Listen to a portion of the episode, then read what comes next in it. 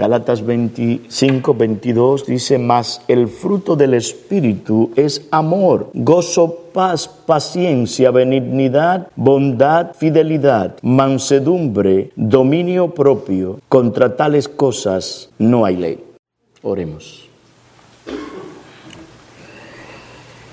Una vez más, tu pueblo, oh Padre, invoca tu nombre sobre nosotros, porque a quién iremos? Solamente tú tienes palabra de vida eterna. Solamente a ti debemos acercarnos a través de Cristo y en el poder del Espíritu Santo que nos ilumina para venir delante de tu presencia y aún pone las palabras que debemos orar delante de ti. Sé propicio a nosotros, Señor. Tú conoces el corazón de tu siervo. Tú conoces el corazón de cada uno de los que están aquí presente. Tú conoces nuestras debilidades, pecados. Tú sabes todo, Señor. Tú lo sabes todo. Socórrenos. Ayúdanos en cada uno de aquellos beneficios que necesitamos. Espiritualmente te necesitamos. Socórrenos, Señor. Que una unción especial de tu Espíritu esté sobre tu siervo, que tú perdones sus pecados y le dé claridad en el Espíritu, discernimiento, gracia, para hablar con valor la palabra tuya. Ven sobre tu pueblo pero no nos olvidamos de nuestros pecados, perdona nuestros pecados, lávanos en la sangre del Cordero, para que tú, oh Trino Dios, sea santificado y glorificado en esta hora, que sea engrandecido tu nombre, en el nombre de Jesucristo. Amén. Amén.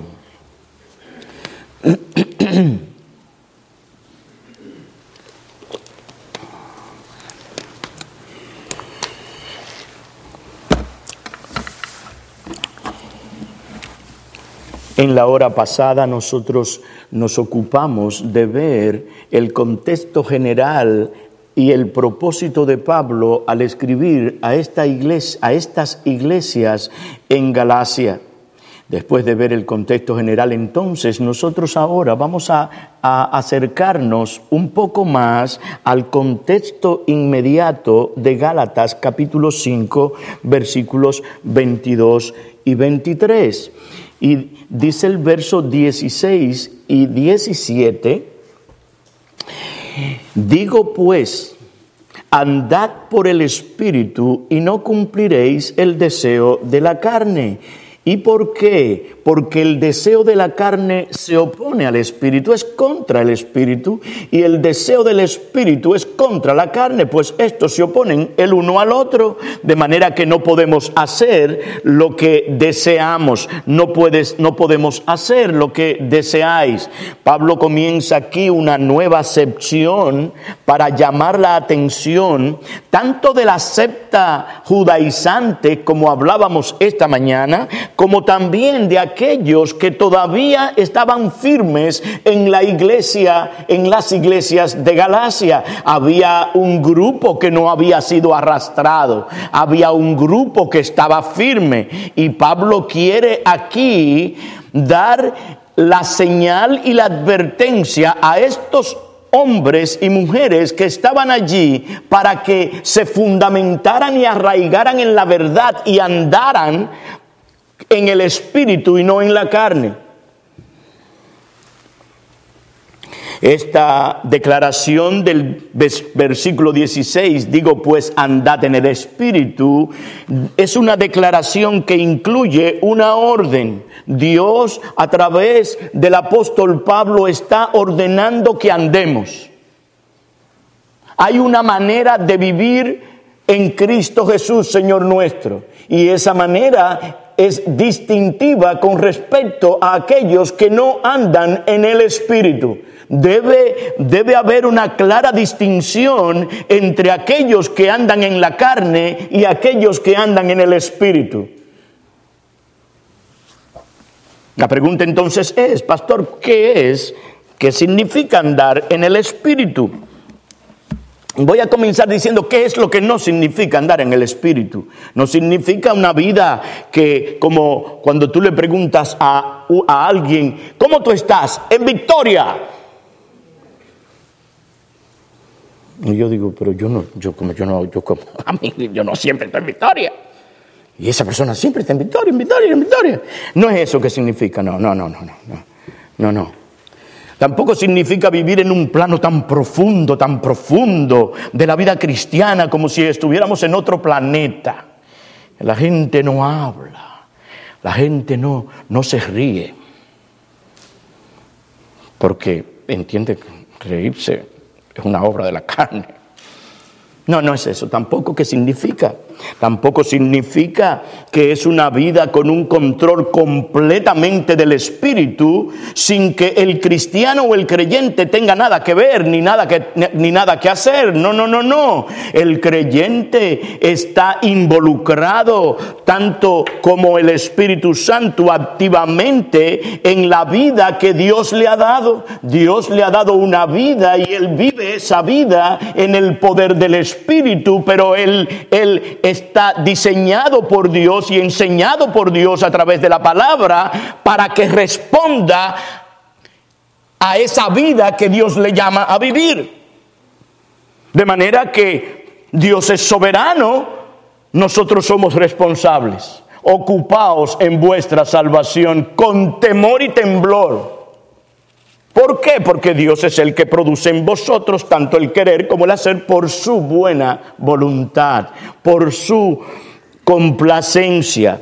Entonces, ¿qué es lo que significa eh, andar en el Espíritu? Es procurar conscientemente, es procurar diligentemente, es procurar deliberadamente crecer en santidad, no por medio de cosas externas como la circuncisión, o como, como que no coma carne de cerdo, o como que no beba café, o como que... No, no, no, no, no, no, no, no, no, sino es vivir con una conciencia de que somos llamados a vivir en santidad y piedad, sin la cual nadie verá al Señor.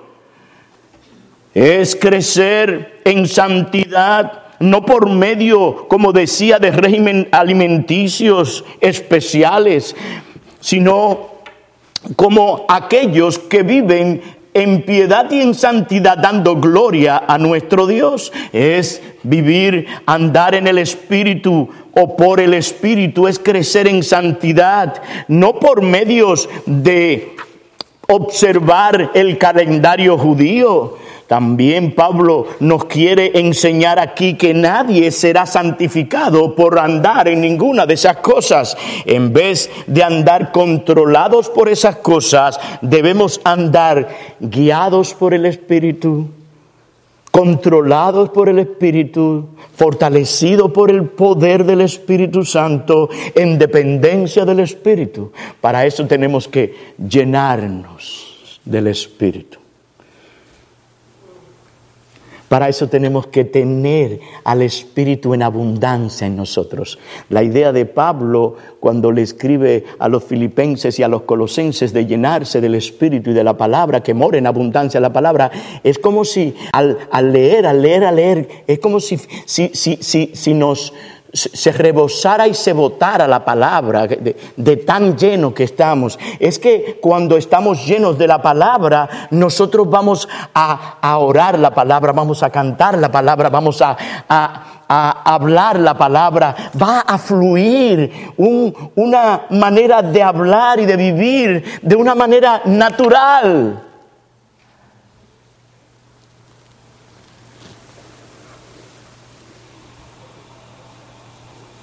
Es vivir en el Espíritu.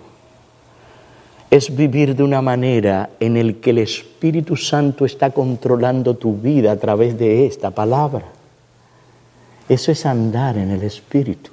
Entonces para eso tú, tienes, tú y yo tenemos que sacar tiempo para, para llenarnos de esa palabra de una manera consciente y de una manera deliberada. Galatas 6, versículo 15 y 16 dice, porque ni la circuncisión es nada, ni la incircuncisión, eso no es nada, sino una nueva creación, como hablábamos la vez, en la hora pasada.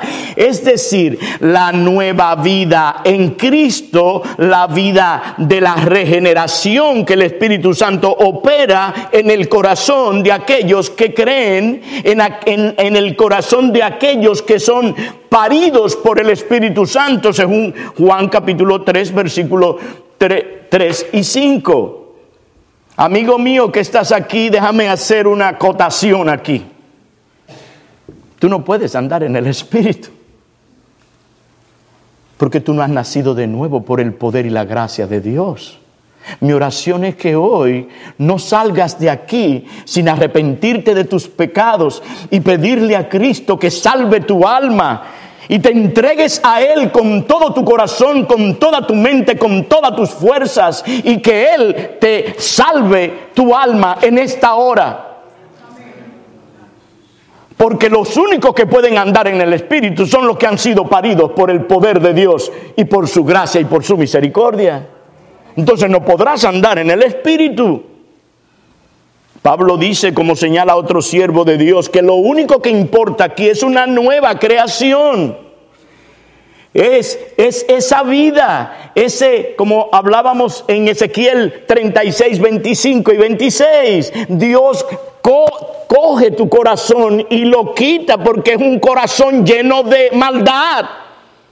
Es de piedra. Entonces Dios implanta allí un nuevo corazón, nos lava a través del agua de la palabra, nos bendice, nos guía, nos capacita y nos hace una nueva criatura. Por eso es que se habla de que esa persona es convertida. ¿Qué significa eso? Que voy caminando hacia allá y comienzo a caminar hacia aquí, hacia atrás. Es una conversión, es una transformación. Esos son los únicos que pueden andar y caminar en el Espíritu. Y no caminó con Dios y Dios se lo llevó.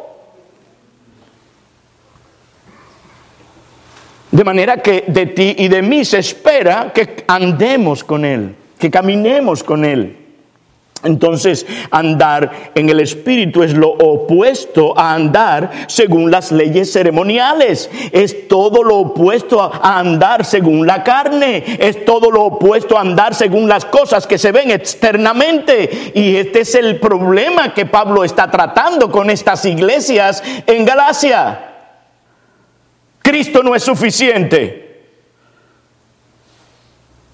Necesitan circuncidarse, necesitan guardar la ley.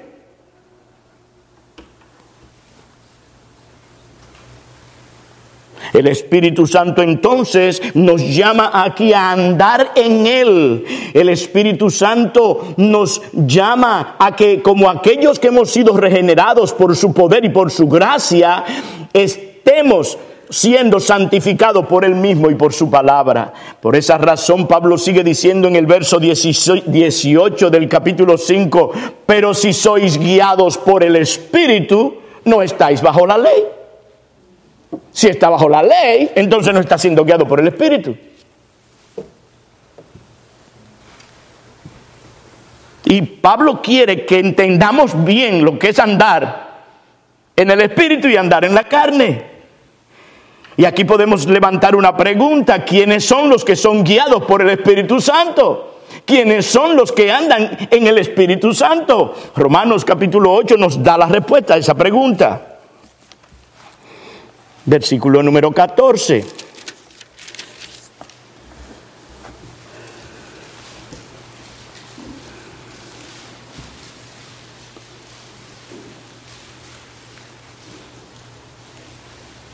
Voy a leer desde el 12 para tener la idea aquí.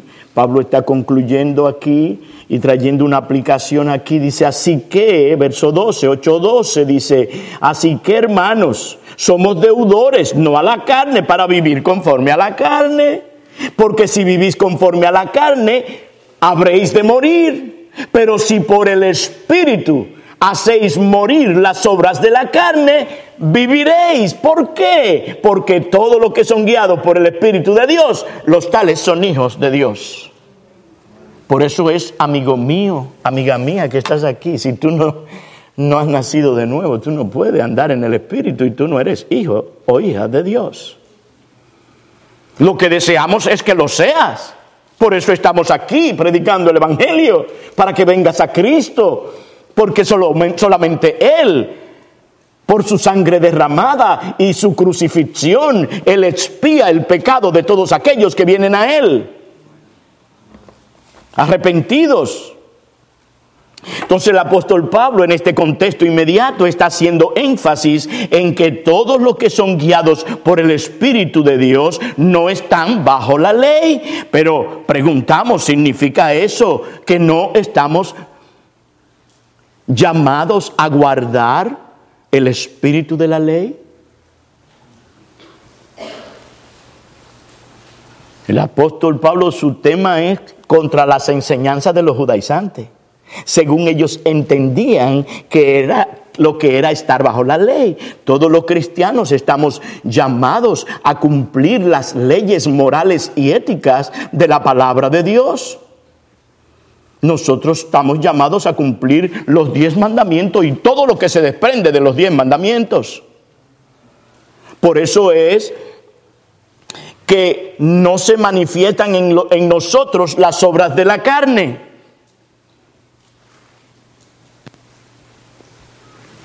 porque estamos caminando en el Espíritu. Y debiera verse la diferencia. En el versículo 19 entonces de los Gálatas, en 5.19, dice Pablo, ahora bien, las obras de la carne son evidentes. Solamente hay que pasar un tiempo con alguien para ver si, si vive en la carne o vive en el Espíritu.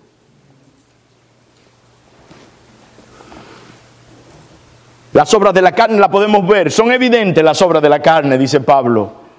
Es todo lo que produce el hombre en su naturaleza pecaminosa. Eso es todo lo que produce la secta de los judaizantes. Escuchen bien, hermanos, porque aquí hay un asunto una carga que tiene Pablo y él está llevándolo ahora a cómo es que se aplica, cómo es que se vive, no como los judaizantes te quieren decir.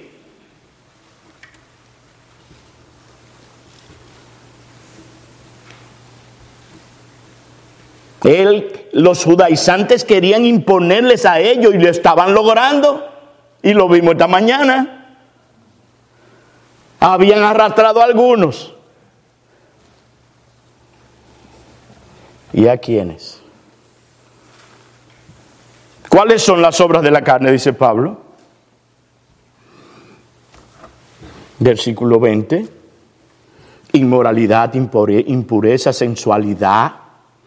Eso tiene que ver con los pecados sexuales, idolatría, hechicería, enemistades, pleitos, celos, enojos, rivalidades, disensiones, sectarismos, envidias, borracheras, orgías y cosas semejantes a estas, dice Pablo, contra las cuales os advierto, como ya se lo había dicho antes, que los que practican tales cosas no heredarán el reino de Dios. Los que viven en eso que andan en esto, en estas, en estas obras, no heredarán el reino de Dios. Y tal vez tú estás aquí y todavía tú no sabes que hay dos reinos en este mundo. El reino de Dios y el reino del diablo. Los que andan según la carne y los que andan según el espíritu. Los que han nacido de nuevo y los que todavía no han nacido de nuevo. Sí, porque puede ser que tú estés aquí y tú digas que tú crees. Los demonios creen y tiemblan también. Pero son demonios. Pero tú no tienes que seguir así. Porque por eso vino Cristo, a morir por pecadores, para sacarlos de las tinieblas y traerlos a la luz. Lo que queremos es lo mismo que quiere el Señor, que nadie vaya al infierno, sino que todos procedan al arrepentimiento. Eso es lo que deseamos y eso es lo que oramos por ti.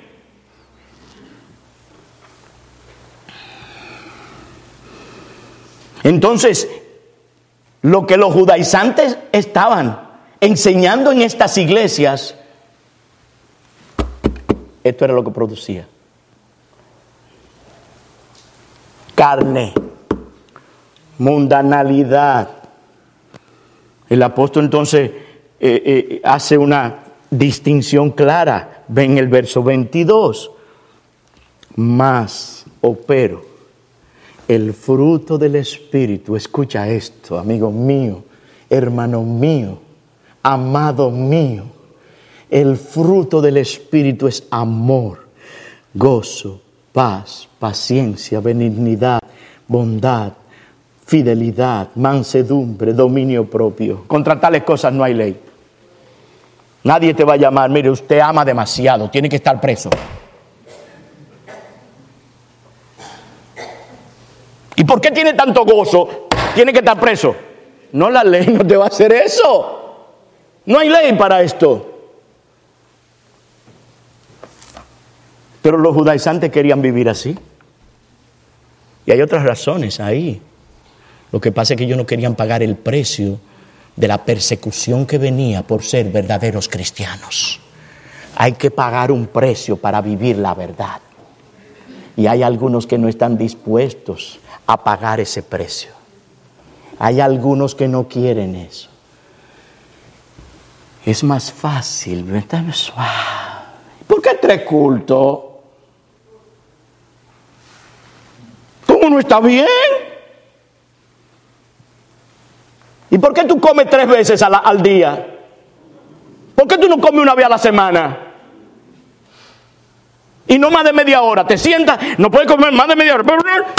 Y pasa, ¿qué va a pasar contigo? Eso pasa con todos los que están comiendo basura.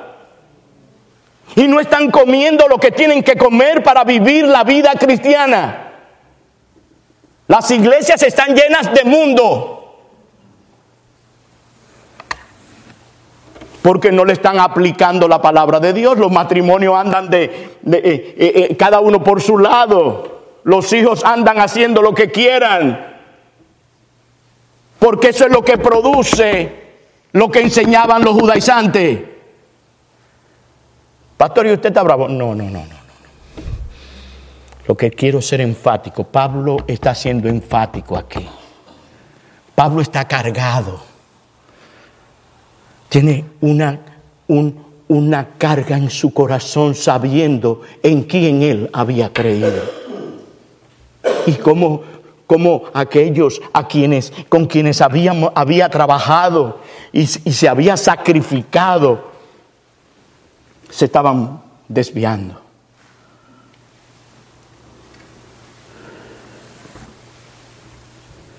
Que Pablo está diciéndole a estos hermanos era que si se dejaban arrastrar por aquellos falsos maestros, lo único que podían esperar era mundanalidad y carnalidad. Pero si, si se dejaban guiar por el Espíritu, iban a, ver evidencias de una vida de santidad y de piedad delante de Dios y delante de los hombres. Se iba a ver eso. Esas mujeres iban a tratar con sus vidas para ser mujeres amantes de sus maridos, mujeres que se someten por la palabra de Dios a sus maridos. Esos hombres iban a entender lo que era un hombre con pantalones puestos en su casa, guiando en amor, pero con firmeza a esa mujer que Dios le dio y que le va a llamar la atención y que le va a llamar para que diga cómo trató a esa esa mujer. Ese hombre y esa mujer iban a entender lo que era criar hijos para Dios, para la gloria de Dios, en el poder de Dios, por la gracia de Dios, iban a ver. Pero con mundanalidad eso no se ve. Sin Biblia eso no se ve. Sin estar aquí el domingo eso no se ve.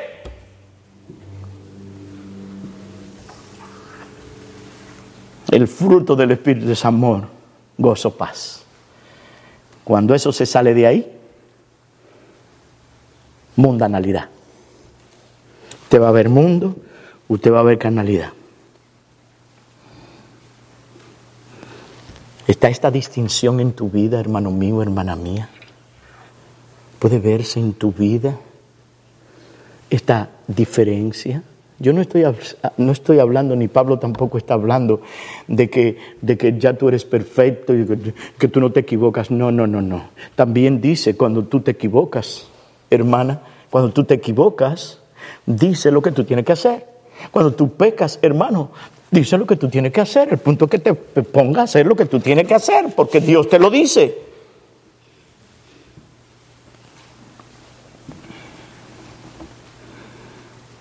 He aquí, hasta aquí, la explicación de lo que es andar en el Espíritu. Yo te pregunto, ¿andas en el Espíritu o andas en la carne?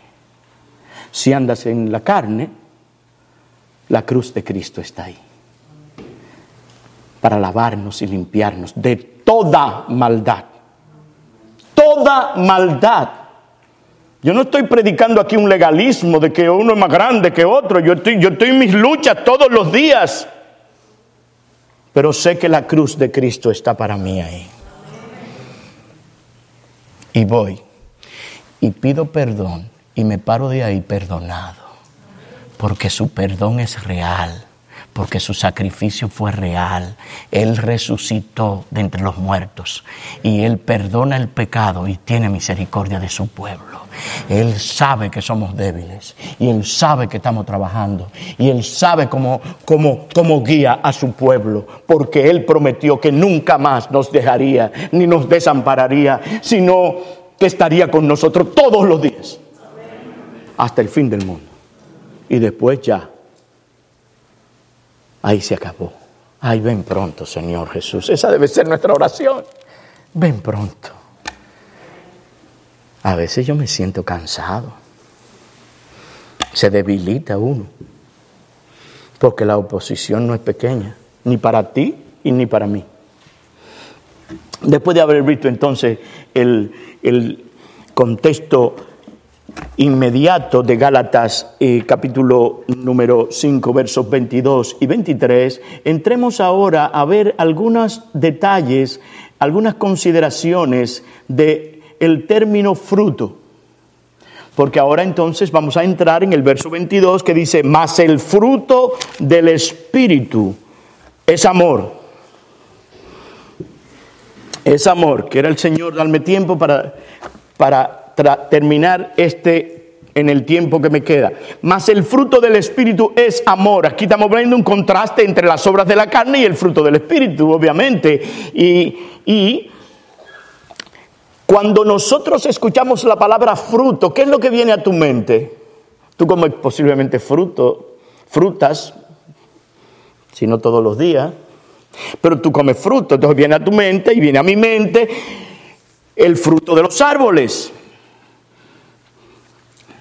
que es producido en la tierra. El diccionario de Vine dice que como aquello que es producido, que el fruto es aquello que es producido por la energía inherente de un organismo que está vivo. Mateo 7, 17 habla de, del árbol bueno y del árbol malo. De manera que los dos dan fruto, pero uno da fruto bueno y otro da fruto malo. El punto aquí es que el fruto que sale y que nace en un árbol es un fruto que viene a través de la energía de un organismo que está vivo. El árbol está vivo. La savia de ese árbol hace que esos frutos nazcan.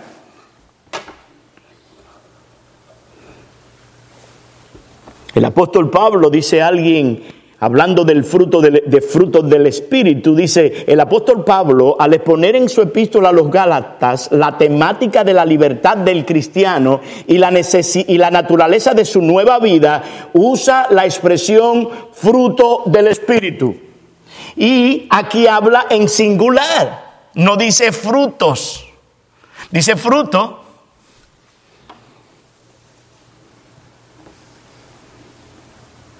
Dice fruto, no frutos.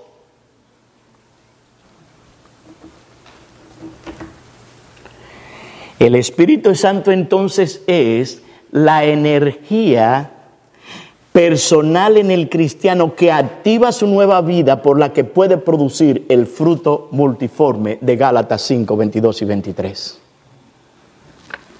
Es como la savia. Por eso es que llamamos nuevo nacimiento. Estamos vivos para Dios.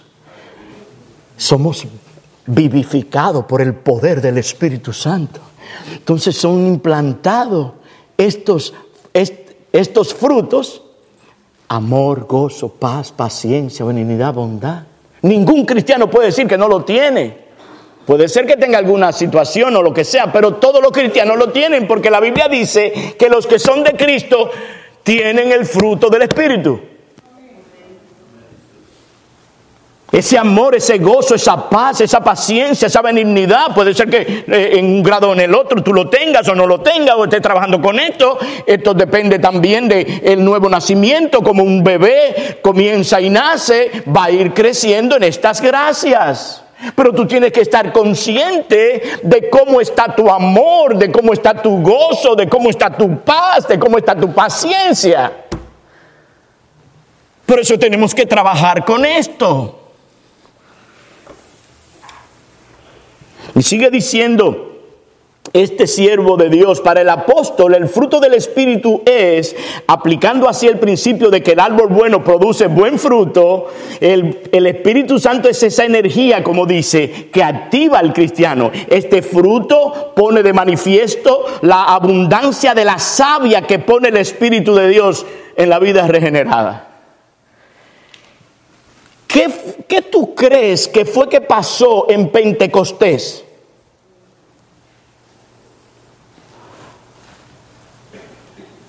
Estaban reunidos orando. El lugar se llenó. El Espíritu Santo tomó control de todos los 120 que estaban allí. Y comenzaron a hablar en otras lenguas. Y no estamos hablando aquí que esas lenguas que no se sabe lo que está hablando, no, no, no. Se, se comprendían en los diferentes idiomas. Hablaban con el chino. ¿Usted se imagina un chino hablando con un dominicano? pobre dominicano. Y pobre chino, porque tampoco sabe.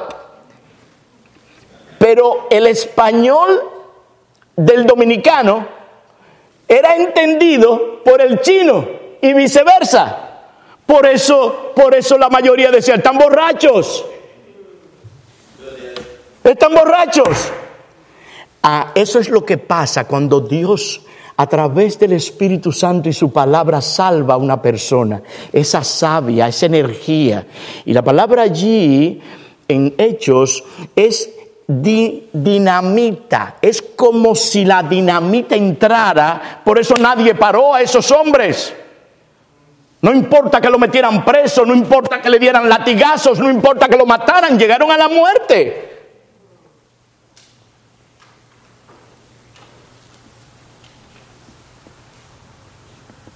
Yo creo que si se desatara una persecución, vamos a saber bien quién tiene ese espíritu y quién no lo tiene. No hable de ese nombre. Seguían hablando. Preso. No hablen. Seguían hablando. ese dinamismo, esa, esa, esa gracia está allí llena del poder y la gracia de Dios. De manera que el, el, creyente está lleno del fruto de justicia que por medio de Jesucristo para la gloria de Dios y la alabanza de Dios. Aquí tenemos en términos metafóricos, como Pablo está hablando, lo que el Espíritu Santo produce en nosotros. Energía. ¿No te ha pasado a ti que está triste, sin ánimo? Cuando te acercas a la palabra, tienes comunión con Cristo.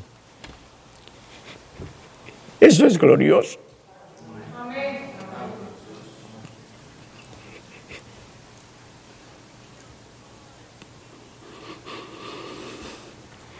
Te paras de allí lleno de energía. La palabra es viva, eficaz, cortante, más que, que toda espada de dos filos esa es la palabra. Y eso es lo que te estamos predicando a ti, hijos nuestros, amigos que estáis aquí. Es vida lo que te predicamos, vida eterna para siempre en Cristo Jesús, Señor nuestro. Es eso lo que te predicamos. Por eso nos esforzamos a entender y aplicar estas cosas para que tú puedas entender que esto no es un juego, no venimos a la iglesia por venir a la iglesia. Es más fácil quedarse en la casa. Pero aquí hay algo que pasa que no pasa en tu casa. Aunque tenga un televisor de 97 pulgadas. Y un sillón de esos que se acuestan así. Y un vaso grande con un azul.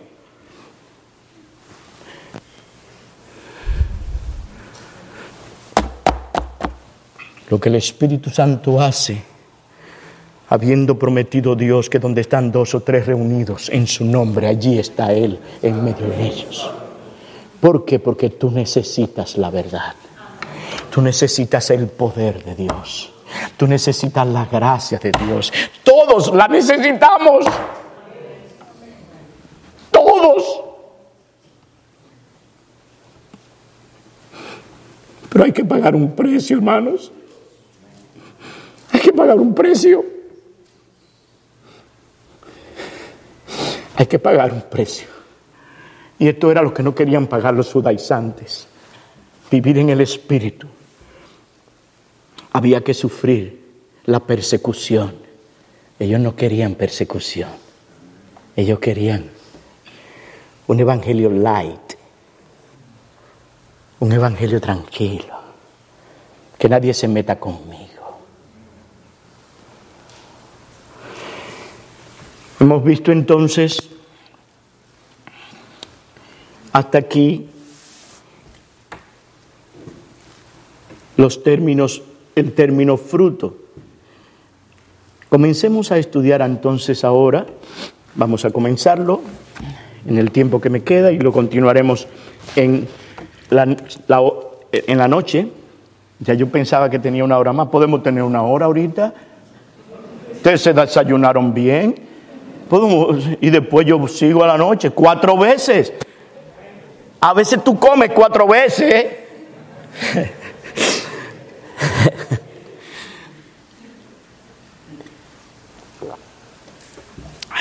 Quise que traerle un poquito de, de, de quietud ahora.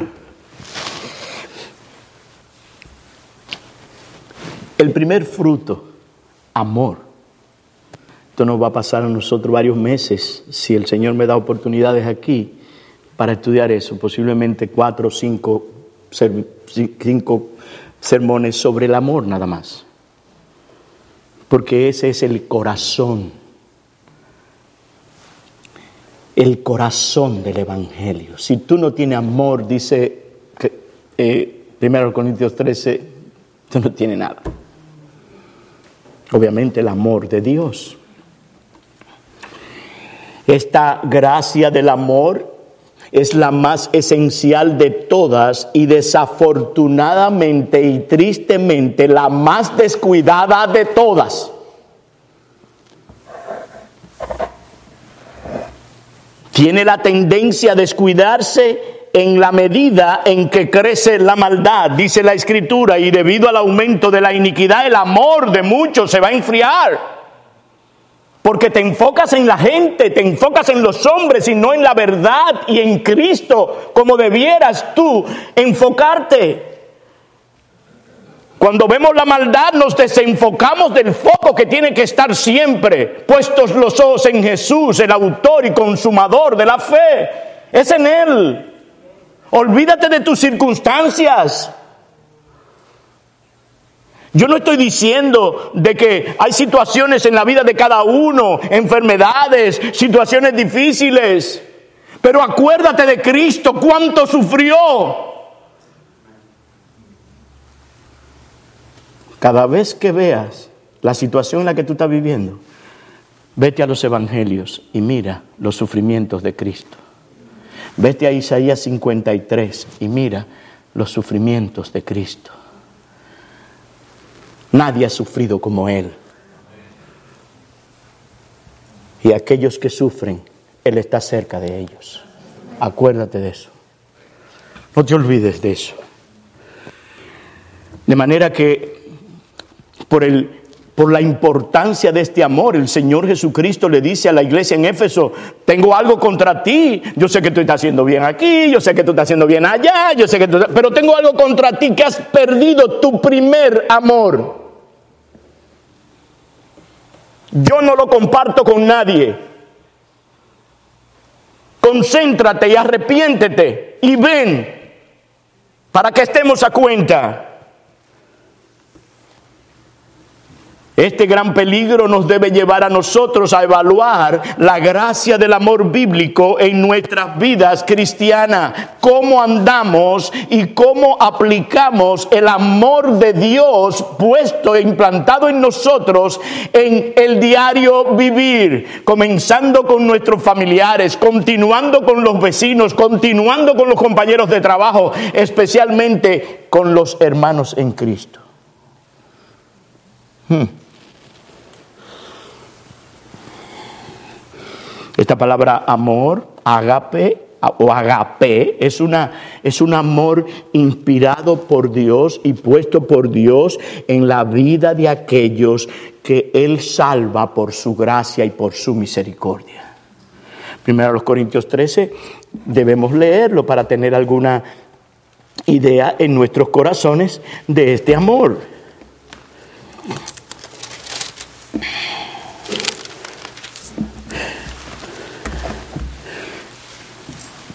Pablo habla aquí sobre la excelencia del amor. Si yo hablara lenguas humanas y, no, y angélicas, pero no tengo amor, he llegado a ser como metal que resuena o címbalo que retiñe. No sirve para nada. Y si tuviera el don de profecía y entendiera todos los misterios y todo conocimiento, y si tuviera toda la fe como para trasladar montañas, pero no tengo amor, nada soy. Y si diera todos mis bienes para dar de comer a los pobres, y si entregara mi cuerpo para ser quemado, pero no tengo amor, de nada me aprovecha. El amor es paciente, es bondadoso. El amor no tiene envidia. El amor no es jactancioso. El amor no es arrogante. ¿No te acuerdas esto de las obras de la carne? No se porta indecorosamente, no busca lo suyo, no se irrita, no toma en cuenta el mal recibido, no se regocija de la injusticia, sino que se alegra con la verdad, todo lo sufre, todo lo cree, todo lo espera, todo lo, soporta. El amor nunca deja de ser.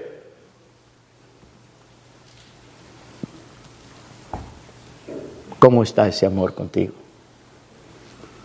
¿Cómo está ese amor contigo? Pero este amor principalmente significa el amor divino sobre aquellos que Dios en su, en su gracia ha elegido desde antes de la fundación del mundo y proveyó un Salvador que es Cristo el Señor. Ese amor se refleja en el amor de Dios. Ese amor se refleja en, en el amor que Él tiene por el mundo que da, entrega. Generalmente nosotros somos al revés. Queremos, dar, queremos que nos den, que nos den, que nos den, que nos den. Y somos difíciles para dar. Dios dio a su único hijo. Dios entregó a su Hijo al mundo para que todo aquel que crea en Él no se pierda, sino que tenga vida, vida eterna en su nombre. Él es nuestro ejemplo supremo de ese amor que estamos hablando aquí.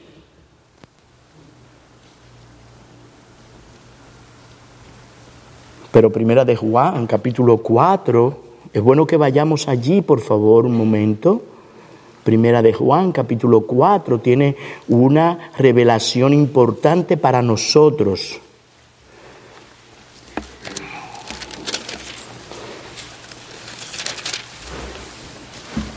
Primera de Juan, capítulo 4, el verso 8 dice,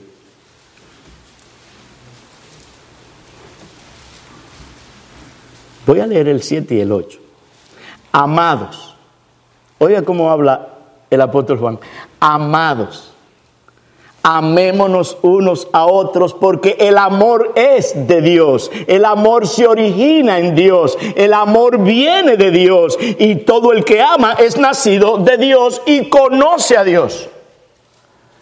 Y ese conocimiento de Dios es un conocimiento experiencial. Tú lo conoces, lo conoces y Él te conoce a ti. Porque acuérdense que aquellos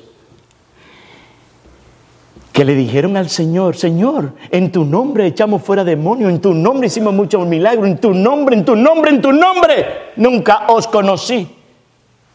Ellos entendían que conocían al Señor, pero el Señor no lo conocía a ellos. Entonces, este conocimiento de conocer a Dios es un conocimiento que incluye y está envuelto en que Él te conoce a ti también. Obviamente Dios conoce a todo el mundo eh, eh, eh, por creación, ¿verdad? Pero esta relación de amor es un amor, es un amor eterno y es un amor especial, es un amor que en Cantar de los Cantares se, se, se hace una comparación entre el amor de un hombre y una mujer un amor conyugal por experiencia. Así conoce Dios a los suyos. Pero el verso 8 dice, el que no ama no conoce a Dios. Porque Dios es amor. Él es, Él es, Él es amor. ¿Tienes tú ese amor? Porque si tú no estás amando como, y espero que aprendamos todos a conocer bien este amor, si no estás amando como Dios dice aquí, entonces tú no conoces a Dios. Tú no conoces a Dios.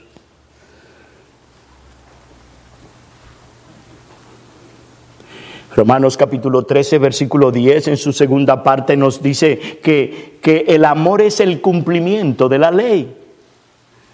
Y estoy trayendo estas cosas para que pongamos como zapata estas verdades para entonces entrar en los particulares después. También el Señor Jesucristo en Mateo 22, 37 a 39 resume los diez mandamientos en dos. Amarás al Señor tu Dios con todo tu corazón y con toda tu alma y con toda tu mente. Y en otro lugar dice, y con toda tu fuerza. Y el segundo es semejante a este, amarás a tu prójimo como a ti mismo. Mateo 22, 37 y 39. No debemos entonces sorprendernos que esta sea la primera gracia que se hace referencia para ser la más importante, la más esencial. Sin este amor tú no vas a tener gozo. Sin este amor tú no vas a tener paz. Sin o la paz que debe ser. Sin este amor tú no vas a ser paciente. Sin este amor tú no vas a hacer nada. Por eso es que es este el primero. Entonces hay dos tipos de amor, el amor de deleite y el amor de benevolencia. El amor de deleite es aquel amor que se deleita en el objeto amado. Por ejemplo, el amor de un esposo por su esposa, el amor de un padre por su hijo, el amor de un amigo por otro, como David y Jonatán.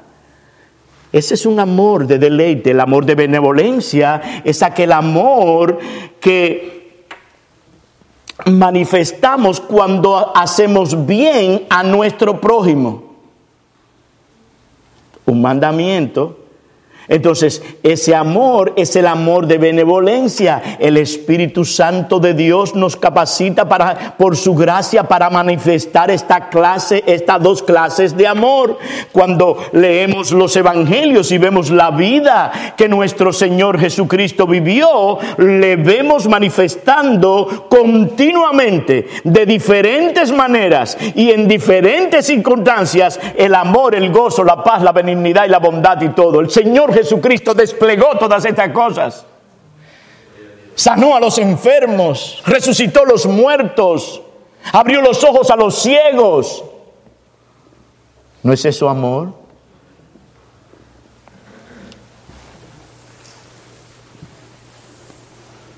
El Señor Jesucristo siendo hijo del hombre, siendo Dios encarnado, siendo aquel que siendo Dios habitó entre nosotros y dice Juan que vimos su gloria, gloria como la del unigénito del Padre, lleno, lleno, lleno de gracia y lleno de verdad. El Señor Jesucristo lo hizo y hizo todas estas cosas en su humanidad, fortalecido por el Espíritu Santo, el cual le fue dado sin medida a él. Juan capítulo 3, versículo 34. Entonces, ese mismo Espíritu es el que te fortalece a ti y me fortalece a mí.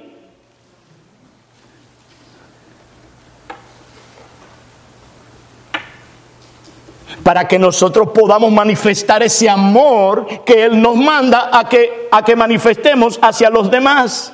De manera que por esa razón es importante sumergirnos en los evangelios donde allí contemplamos la gloria de nuestro Salvador, allí contemplamos el amor de nuestro Salvador con todo lo que tuvieron a su alrededor, aún con sus enemigos.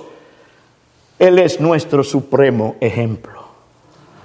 Él es nuestro Señor y Salvador, que nos enseña, nos capacita, nos ayuda, nos bendice, nos levanta. De manera que estas dos cualidades del amor las vemos en nuestro amante Salvador. Él es la fuente de todo amor. Y se me fue el tiempo.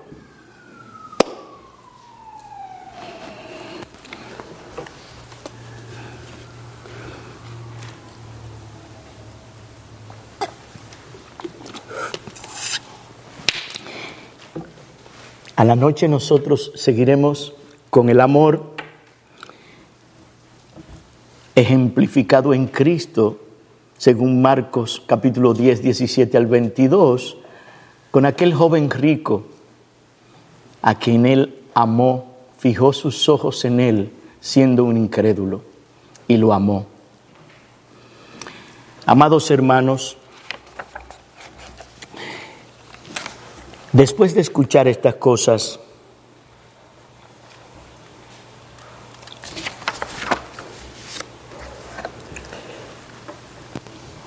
¿dónde estás tú? Este amor bíblico, este amor que es fruto del Espíritu Santo en ti, ¿dónde tú estás? ¿Amas tú a tus familiares incrédulos? ¿Eres paciente con ellos? ¿Oras por ellos? ¿O lo tratas tú con indiferencia? ¿Perciben ellos que tú amas su alma a pesar que en ocasiones ellos te irritan con sus pecados? ¿Perciben ellos que tú amas su alma? ¿O tú prefieres estar lejos de ellos? ¿Cuándo van ellos a ver la luz? Si tú eres la luz, si tú eres la sal, para salarlo, ¿Cuándo la van a ver? Si tú no estás lejos con ellos. Yo te quiero preguntar, ¿saben ellos que tú le amas? ¿Amas tú a tus compañeros de trabajo?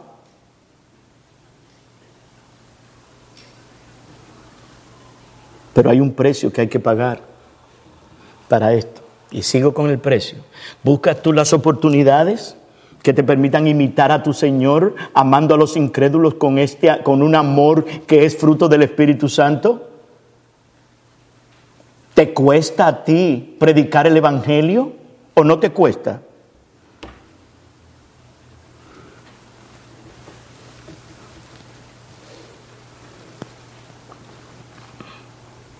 Amigos que estáis aquí, tengo algunas palabras para ti para finalizar ya. Hijos nuestros, ¿dónde está tu corazón con este amor que es el fruto del Espíritu?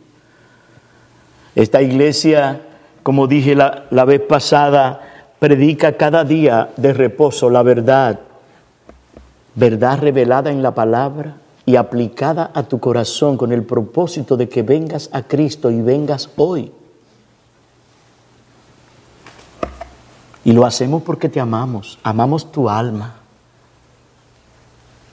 No quisiéramos que pases de este, de este mundo a la eternidad sin conocer de la gracia de Dios en Cristo, porque será horrenda cosa caer en las manos del Dios vivo. El infierno es real. No le creas a aquellos que te dicen que no. El cielo es real y eso es lo que te estamos trayendo a ti aquí ahora. Que vengas a Cristo en arrepentimiento y en fe creyendo en su obra expiatoria en la cruz del Calvario para perdón de pecadores. Clama a Él, órale a Él Pídele a Él. Nadie que viene a Él, Él lo deja fuera. Él recibe a pecadores, porque Él murió por pecadores.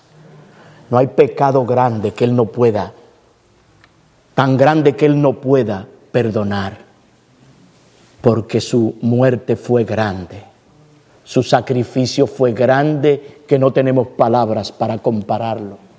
Pero todo aquel que cree en Cristo tiene vida eterna y en su nombre será Cristo glorificado. Oremos. Gracias Padre por esta palabra que tú has traído entre nosotros. Gracias porque habíamos orado que tú vinieras entre nosotros. Ven ahora y aplica esta palabra a nuestros corazones.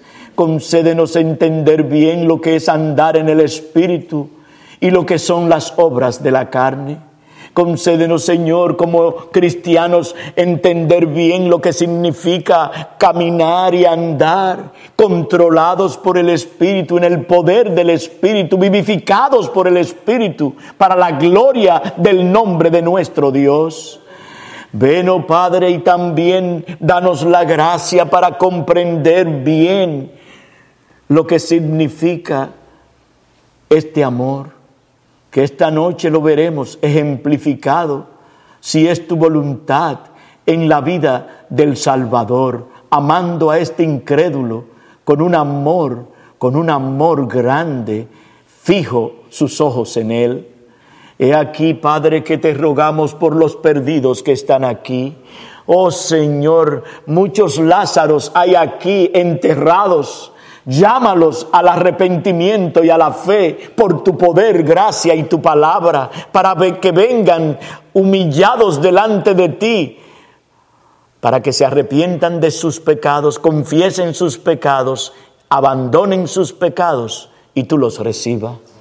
Ven sobre nosotros, Señor, bendice tu palabra y guíanos. Danos esta tarde meditar en estas cosas, de tal forma que en tu nombre sea exaltado y glorificado. Y lo hacemos dándote gracias y bendiciendo tu nombre, en el nombre de aquel que estuvo muerto, pero que hoy vive para siempre.